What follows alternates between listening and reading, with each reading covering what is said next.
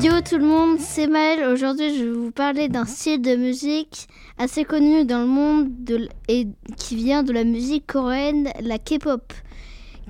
Alors en fait, on devait voir une invitée mais qui n'a pas pu venir. Cette personne est une fan de K-pop qui est dans ma classe et que je voulais soi-disant interviewer pour que vous ayez peut-être plus d'infos, que je lui pose des questions.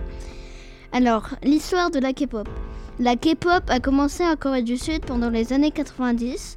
Les principaux chanteurs de K-pop sont assez connus, euh, sont assez populaires dans le monde de la musique et aussi dans, dans le monde entier, qui ont voyagé en Europe et même euh, en Amérique. Les chanteurs qui sont plus connus sont par exemple Stray Kids, Blackpink, BTS, aespa, etc. Plein d'autres groupes de K-pop. Nous allons maintenant faire une pause musicale avec Speed par DJ Kaditi sous licence Creative Commons by NC.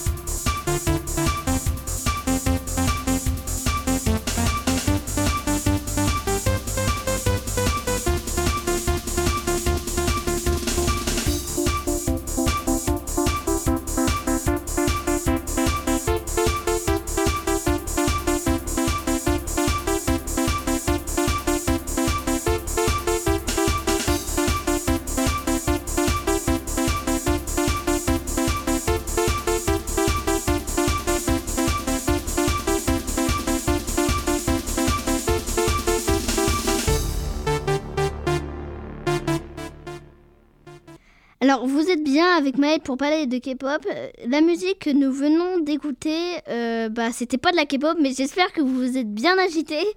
Euh, alors, enfin, je pouvais pas vous trouver de la K-pop parce que sur Dogmatic, il n'y en avait pas, et c'est bien dommage.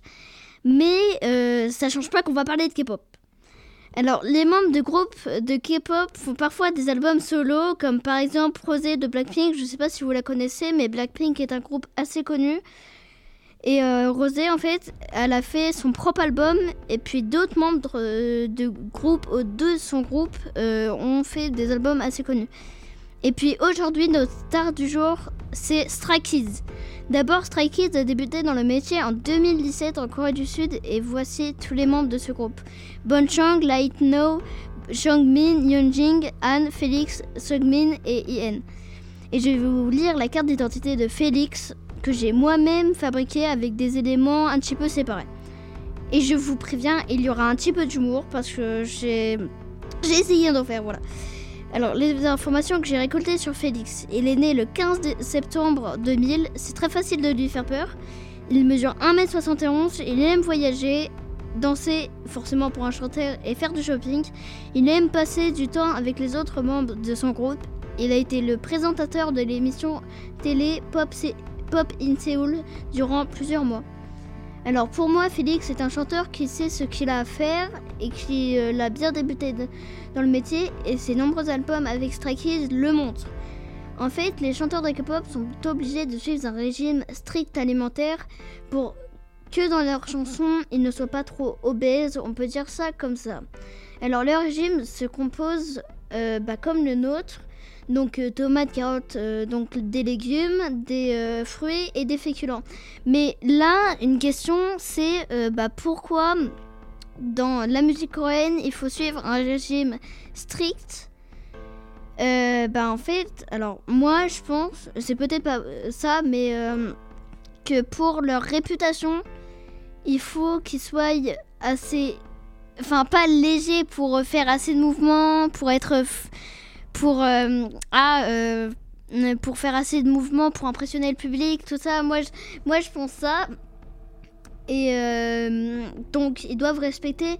Alors, ils peuvent manger pas ce qu'ils veulent, mais ce qu'ils aiment bien, mais en petite quantité, pas en grosse quantité. Mais voilà. Et du coup, pour leur réputation, bah là, depuis que la K-pop existe, euh, pendant les années 90, ils ont un petit peu, ils ont quand même assez euh, marqué l'histoire de la musique. Allez, salut les fans de K-pop et à bientôt pour un deuxième épisode sur la K-pop. PS, dans le prochain épisode, je vais vous parler de d'un autre épisode sur l'automobile parce que la dernière fois j'ai fait un, un podcast sur l'automobile allemande, mais vous allez voir.